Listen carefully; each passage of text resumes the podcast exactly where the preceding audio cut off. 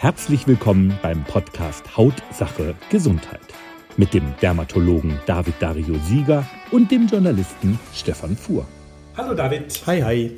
In unserem letzten Podcast haben wir uns über Hautreaktionen in der Sonne bzw. beim Schwitzen unterhalten. Genau passend natürlich zum Ferienbeginn. Hitzepickel, Sonnenallergie oder die Mallorca-Akne waren die Themen. Dazu hat uns eine Frage von Andreas erreicht. Er hat etwas von einer Spritze gegen die Sonnenallergie gehört. Was ist denn da dran? Ja, das ist echt eine gute Frage. Hätte ich eigentlich auch im letzten Podcast erwähnen sollen. Früher hat man bei einer Sonnenallergie, bevor man in den Urlaub gefahren ist, so zwei Tage vorher eine Cortisonspritze in den Muskel gespritzt. Davon ist man jetzt komplett weg, denn zu viel Cortison ist natürlich auch nicht gut unbedingt für den Körper.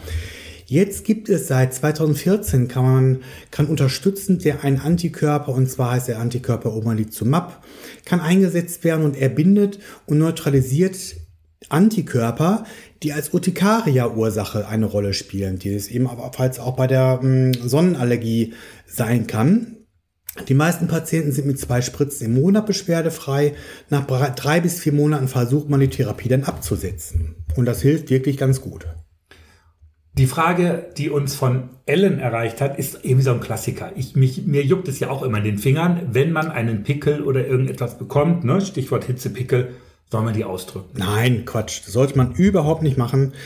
Ähm, das kann eigentlich immer nur schlimmer werden. Man kann Entzündungen auslösen, dadurch, dass man ja auch Bakterien an den Fingern hat. Niemals ausdrücken, bitte. Du hattest immer mal gesagt, bloß nicht selber an der Haut herumdrücken. Ja. Genau. David, du beantwortest gerne Fragen unserer Podcast-Hörer, aber wir müssen natürlich auch wie immer einmal darauf hinweisen, dass du online und natürlich auch in diesem Podcast keine individuelle medizinische Beratung anbieten darfst. Dazu bitte unbedingt einen Termin beim Dermatologen machen. Ja. Unsere Mailadresse für alle möglichen Fragen ist info at hautsache-gesundheit.de. Und was ist das Thema, über das du heute sprechen möchtest?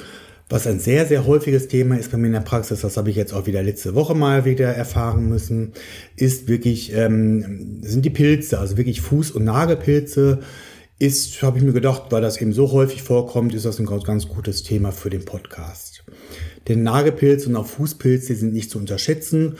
Und gerade jetzt ebenfalls auch im Sommer, wo, wo viele barfuß rumlaufen und unterwegs sind, hat man sich schnell einen Pilz eingefangen. Du hast, du hast gesagt, du hast es oft in der Praxis. Äh, gibt es Statistiken darüber eigentlich, wie viele Menschen sich so mit Fuß- oder Nagelpilz anstecken? Habe ich jetzt nicht nachgeschaut, muss ich sagen. Es gibt bestimmt Zahlen darüber. Aber ähm, ich kann dir wirklich sagen, dass in meiner Sprechstunde wirklich täglich ähm, Patienten mit Nagel- oder Fußpilz kommen so, oder Nagel- und Fußpilz zusammen. Und ich, äh, ich würde jetzt mal ganz einfach behaupten, dass jeder Mensch mindestens einmal in seinem Leben einen Fuß- oder Nagelpilz bekommen hat oder bekommt, manche sogar mehrmals. Und diese Pilzerkrankungen sind langwierig und lästig, oder? Ja, eine Pilzerkrankung ist jetzt nicht von, von heute auf morgen weg. Und ähm, sie lassen sich wirklich sehr, sehr gut behandeln und sind im Großen und Ganzen harmlos, aber wie du gerade schon sagtest, sehr lästig. Der Nagelpilz befällt wahrscheinlich die Nägel, Fußpilz die Füße, wo wir ja auch Nägel an den Füßen haben. Erklär doch mal kurz den Unterschied. Ja, genau. Ähm, was bei beiden Pilzarten gleich ist, sowohl der Fuß als auch der Nagelpilz werden durch Pilzsporen oder pilzhaltige Hautschuppen übertragen. Der Fußpilz durch, diese, durch die sogenannten Fadenpilze mit dem schönen Namen, das sind meistens diese Trichophyton rubrum äh. Der Nagelpilz auch und aber auch noch durch den Fadenpilz, äh, Entschuldigung, und, und ebenfalls auch durch diesen Fadenpilz, aber auch durch andere Pilze wie die Hefepilze. Und zwar überall dort, wo wir barfuß über den Boden laufen, Schwimmbäder, Umkleidekabinen, Fitnessclubs oder in der Sauna zum Beispiel. Aber auch Hotelteppiche sind echt beste Brutstätten für die Mikroorganismen, die dann sehr lästig werden können. Denn die Pilzsporen nisten sich in die tieferen Hautschichten ein, aber da sich äh, diese ja die Haut, da sich die, die Haut ja ständig wieder erneuert, wandern eben die befallenen Hautpilze an die Oberfläche und werden als Hautschuppen abgestoßen und so dann oft in den Hotelteppichen bleiben sie dann natürlich dementsprechend nicht nur in Hotelteppichen, auch in, in überhaupt generell in Teppichen und an den Hautschuppen können die Pilz oder die Haut die, Entschuldigung, die Pilzsporen an den Hautschuppen können noch wochenlang überleben und so andere Menschen anstecken. Stichwort Nagel. Wie verhält es sich beim Nagelpilz? Zunächst einmal unsere Fuß- und auch Fingernägel sind ein wichtiger Schutz. Bereits kleinste Verletzungen im Nabel Nagelbereich können dem Erreger als eine Eintrittspforte dienen. Der Pilzerreger kann dann unter den Nagel gelangen und sich immer weiter ausbreiten. Sehr selten beginnt die Erkrankung an den Nagelwurzeln oder vom Nagelrand her. Die ersten Anzeichen eines Nagelpilzes sind, dass der Nagel wirklich an einen Glanz verliert. Er wird stumpf, er wird trübe, verfärbt sich weißlich bis gräulich. Ebenfalls auch, dass er wirklich sehr, sehr bröckelig werden kann und krümelig werden kann. Oft kommt es allerdings dann auch noch zusätzlich zu einer Suprainfektion. Also das heißt, dass ebenfalls auch nochmal Bakterien oder auch Viren sich an den Nagel ansetzen können. Übrigens ist der große Zehennagel am häufigsten betroffen. Allerdings können natürlich auch alle Zehennägel betroffen sein, das ist klar. Und dann sollte man wahrscheinlich immer zum Hautarzt gehen, oder? Also wenn sich die Haut zwischen den Zähnen schuppt oder verändert? Ja, Nagelpilz ist eben nicht nur ein kosmetisches Problem, sondern auch eine ernste Erkrankung, muss man da sagen. Der Fußpilz ist hoch ansteckend, von daher sage ich schon bei den ersten Anzeichen sollte behandelt werden. Bleibt eine frühzeitige Nagelpilztherapie aus, droht eine komplette Zerstörung des betroffenen äh, Nagels sowie eine übergreifende Infektion auf weitere Nägel und oder auch auf das umliegende Gewebe. Deswegen ist es schon wichtig, dass man beim ersten Anzeichen von Nagelpilz oder, oder, äh, oder Fußpilz handelt. Das kann man dann zunächst mit den sogenannten OTCs, also das sind Over-the-Counter-Produkten aus der Apotheke versuchen, die auch wirklich gut wirken und, und auch schon gut helfen. Wer sicher gehen möchte, macht einen Termin mit dem Hautarzt natürlich. Das gilt auch für alle, bei denen die diese OTC-Präparate nicht zum gewünschten Erfolg führen. Die Dermatologen, die entnehmen dann Haut- oder Nagelproben.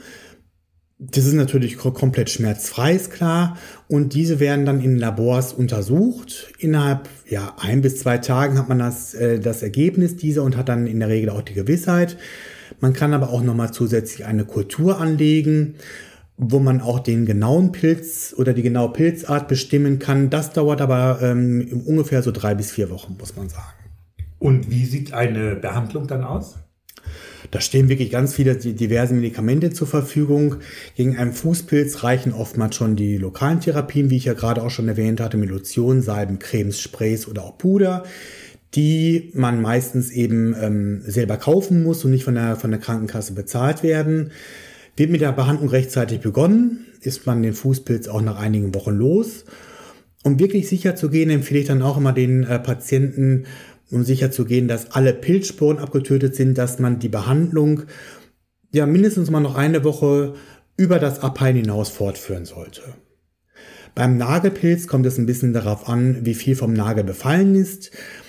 Man kann natürlich ähm, diese antimykotischen Lacke benutzen, die ebenfalls von der Krankenkasse nicht bezahlt werden, die aber auch sehr, sehr teuer sind, muss man sagen. Also da kostet so drei Milliliter ungefähr ja 30 Euro. Und es gibt dann auch dementsprechend Nagellacke, die man täglich beziehungsweise auch einmal in der Woche anwenden soll. Oft, wenn aber dann eben, ja, wenn, wenn, wenn man mit diesen Nagellacken keinen Erfolg hat, beziehungsweise wenn auch zu viele Nägel oder zu viel von einem Nagel betroffen ist, greift man dann schon zu antimykotischen Tabletten. Dabei ist es auch wichtig, dass der Patient unbedingt den Einnahmeplan beachten sollte und die Tabletten auch nicht zu früh absetzen sollte. Die Behandlung des vom Fußpilz dauert ungefähr zwei bis vier Wochen, vom Nagelpilz sehr viel länger. Da kann es wirklich schon sein, und das ist eigentlich oft so äh, bei uns auch in der Praxis, dass die Behandlung ein Jahr dauert, bis sie mm, ja komplett abgeschlossen ist. Das hängt auch vom Nagelwachstum ab. Denn man muss bedenken, dass der Großzehennagel von, von unten bis oben wirklich ein ganzes Jahr wächst, kann man sagen. Beim, beim Fingernagel ist es ein bisschen, sehr, äh, bisschen kürzer. Da wächst der Fingernagel von unten bis oben ein halbes Jahr. Hätte ich nicht gedacht. Dann gibt es auch noch spezielle Laser. Bei uns kommen unter anderem so ein Fox-Laser hm, zum Einsatz, der mit einer Infrarotlampe, sage ich jetzt mal, die Hitze ähm, oder eine Hitze erzeugt und diese Hitze des Nagelpilzlasers sorgt dafür, dass die Zellbereiche des Pilzes die Wärme speichern und damit ihren Enzymgehalt herunterfahren, wodurch sie sich der Stoffwechsel verlangsamt, ja und dann praktisch verhungern und dann auch abgetötet werden. Was ich auch ganz gerne immer mache, ist, dass ich die Patienten hm, zur Fußpflege schicke, zum Podologen, denn die haben wirklich besondere gute Instrumente, mit denen man auch verdickte Zehennägel oder bröckelige Zehennägel ganz gut flach bzw. abfräsen kann, um ja das Wachstum und vielleicht auch den Erfolg der Therapie besser zu beurteilen. Gibt es überhaupt Risikogruppen, also Menschen, die besonders aufpassen sollten? Gibt es schon. Also man muss auch erstmal sagen, dass der Nagelpilz wirklich bei alt oder jung oder auch bei Kindern hm, vorkommen kann. Also es kann wirklich jeden erwischen. Gesunde Menschen mit einer intakten Haut haben in der Regel eigentlich kaum was zu befürchten. Der natürliche Säureschutzmantel der Haut reicht äh, wirklich zur Abwehr aus. Aber zum Beispiel immunsupprimierte Menschen, Diabetiker oder Neurodermitis-Patienten, die sollten schon wachsamer sein. Und wer schon häufiger einen Nagelpilz oder einen Pilzbefall hatte, scheint anfälliger zu sein. Sportler beispielsweise haben oftmals in den Sportschuhen auch ein, ein für Pilze sehr angenehmes, warmes und vielleicht auch feuchtes Klima. Außerdem kann sich die Haut beim Sport verletzen, so die aufgeweichte Haut von Schweißdrüsen können von den Pilzsporen auch leichter durchdrungen werden. Und dann die Frage, wie kann ich mich vor einem Pilzbefall beschützen? Ja, kann man auch ganz gut beantworten. Du gehst ja zum Beispiel auch gerne in die Sauna und trägst in den Nassbereichen vom Fitnessstudio Badeschlappen. Das ist Immer. auch schon mal sehr, sehr gut. Also überall dort, wo Menschen barfuß laufen, sollte man Badelatschen tragen. Ich trage auch im Hotel welche. So gründlich kann ein Zimmer wirklich gar nicht gereinigt werden, sage ich immer, dass äh, nicht doch Hautschüppchen sich verbreiten können. Nach dem Waschen der Füße sollten die Zehenzwischenräume immer gut abgetrocknet werden. Man kann das auch zusätzlich mit dem Föhn die Zehenzwischenräume trocken pusten. Das empfehle ich auch Patienten immer. Ein guter Tipp für alle, die unter schwitzenden Füßen leiden, ist auch ein, ja, ein Stoffstreifen zwischen den Zähnen, ähm, zwischen die Zehen eins oder zwischen die Zehenräume einzulegen, was dann eben diese Zehenzwischenräume auch trocken hält. Zehennägel kurz schneiden sollte man immer machen, was, was vermeidet dann auch Verletzungen an der Haut.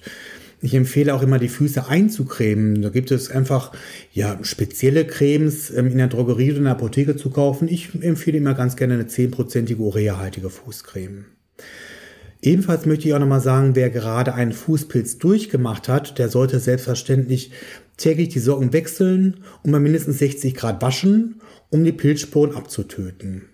Ebenfalls sollte auch die Bettwäsche und die Handtücher und überhaupt alle Kleidung, die mit der infizierten Stelle in Berührung gekommen sind, die sollten ebenfalls regelmäßig gewechselt und gewaschen werden. Schuhe, die Sportschuhe zum Beispiel, immer trocknen lassen. Das geht im Sommer natürlich immer ganz gut draußen, auch in der Sonne. Aber man kann und sollte auch immer ein antimykotisches Spray sowohl für die Füße wie auch für die Schuhe von innen einsprühen. Lieber David, ganz herzlichen Dank für deinen Überblick über Fuß- und Nagelpilz. Mhm. Auch allen Zuhörerinnen und Zuhörern einen herzlichen Dank, dass ihr wieder dabei wart. Schnell noch einmal unsere Mailadresse info@hautsache-gesundheit.de für Fragen, aber auch natürlich für Anregungen, Kritik. Vielleicht hat auch jemand mal ein Thema für uns. Wer jetzt noch eine positive Bewertung bei seinem Podcast-Anbieter für uns da lässt, dem sei unser Dank sicher. Genau. Tschüss. Tschüss. Und für alle, die in den Urlaub fahren, noch schönen Urlaub. Genau, bis in 14 Tagen. Tschüss. Tschüss.